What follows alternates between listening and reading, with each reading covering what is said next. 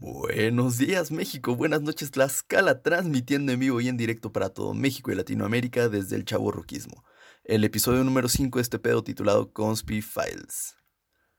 Mario, Super Mario. Bueno, no, estoy seguro que sea su apellido, pero seguramente lo conoces. Es un personaje icónico de la cultura pop. Lo encuentras en videos, películas, mochilas, tazas, Super Mario, Mario Adventures, Mario Kart, Super Smash, y poco les faltó para que también saliera en Resident Evil. A lo que me refiero es que simplemente estoy seguro que lo conoces. Has llorado, reído y sufrido a su lado. De no ser así, o si estuviste viviendo en una cueva o en coma durante los últimos 30 años, la trama de Super Mario es más o menos así. Un plomero debe rescatar a una princesa ejecutando hazañas descabelladas, venciendo enemigos y matando dragones que viven en castillos de lava, con el fin de rescatar a una princesa que está secuestrada por Bowser, el señor de los dragones, el chingón, el jefe de jefes, y así restaurar el orden del reino champiñón. Ya sabes, todo muy lógico y para nada alguien usó drogas para escribir la trama del juego. Guiño, guiño. Este es el guion resumido de la historia y da la sensación de que Mario es el bueno. A lo largo de la historia se la pasa repartiendo chingazos y obliga a su hermano a rescatar una morra que ni su novia es, es drogadicto e incluso hay una estrella que lo ponía bien loco y le daba más energía para maltratar animales. Sin embargo, estos claroscuros son parte de la esencia del personaje, pues no puede existir un héroe que lo haga todo bien, y por aquí no va exactamente el por qué Mario es malo. Esta teoría es difícil de procesar, pues Mario es una especie de héroe para aquellos que estamos en la transición al chaborruquismo, así que apriétale duro a los botones para ponerle al 3 y sopla a tu cartucho que aquí comienza este episodio.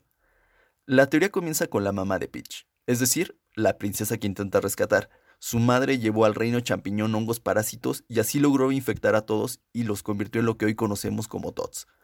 Logrando con esto el control total del reino champiñón, la mamá se casó con un Todd, es decir, el rey champiñón, y tuvieron una Peach, lo que nos dice dos cosas. La primera, logró el objetivo de no solo mantener, sino logró pasar el poder a la siguiente generación, y dos, estaba bien pinche enferma porque se reprodujo con un hongo. Al mismo reino pertenecían los Goombas, es decir, los monos peluditos que te encuentras al inicio del juego, y ellos temiendo correr con la misma suerte que los Tots, deciden huir al reino de Bowser. Y Peach, que quería mantener el poder y expandir su reino, comienza una batalla con el dragón, es vencida y capturada junto con los Tots importantes del reino, los cuales son los que rescatas en los castillos previos al castillo final. Y es en este punto donde comienza a tomar cierta forma esta teoría. Que si ya la había capturado, así como también a sus súbditos, ¿por qué no simplemente los mata? Con eso tal vez podría terminar el encanto y volver las cosas a la normalidad. Un refrán popular dice, muerto el perro se acabó la rabia. ¿Por qué no simplemente acaba con ellos? Pues porque Bowser no está pinches loco. Es un dragón de buen corazón que simplemente está intentando mantener la paz en su reino. Probablemente ya carga con demasiada culpa, pues en la guía del juego dice que Bowser transformó en bloques de ladrillos a muchos tots, los cuales Mario se la pasó rompiendo, y tal vez ya no quiere más sangre. En batalla ve la oportunidad de capturar a la princesa y lo logra. Con eso planea que todo el reino champiñón pues vuelva a la normalidad. Desde este punto de vista, Mario es un hombre con la misión de rescatar a la mujer que ama en una misión imposible, sin arma, sin ayuda y además por una morra que lo tiene frenzoneado. Es decir, es su Mario neta. ¿No? ¿Nada? Bueno, continuemos. Él en realidad no está consciente de hacer daño o ser malo, simplemente intenta hacer algo por el poder infinito del amor. Guiño, guiño. Eso del lado de Super Mario. Sin embargo, la primera vez que aparece en juegos es el domador de Donkey. Donkey, en venganza, en un juego aparte, escapa y secuestra a Pauline. Sí, Mario tiene varias morras. Su misión es llegar hasta la cima y golpear a Donkey con un mazo. El antecedente de maltrato animal se hace presente una vez más, pero siguiendo esta línea pregunto, ¿existe justificación de la violencia para un fin más alto?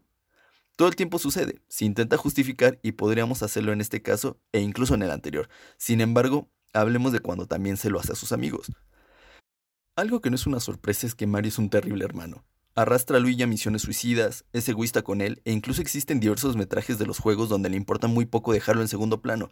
Y finalmente, Yoshi, el dragón verde. Este compañero de aventura es capaz de matar gumbas y tortugas utilizando simplemente la lengua, pero si pones atención al detalle se ve como si Mario golpeara su cabeza para hacerlo, y en más de una ocasión debe dejarlo atrás cayendo al vacío para lograr llegar al otro lado.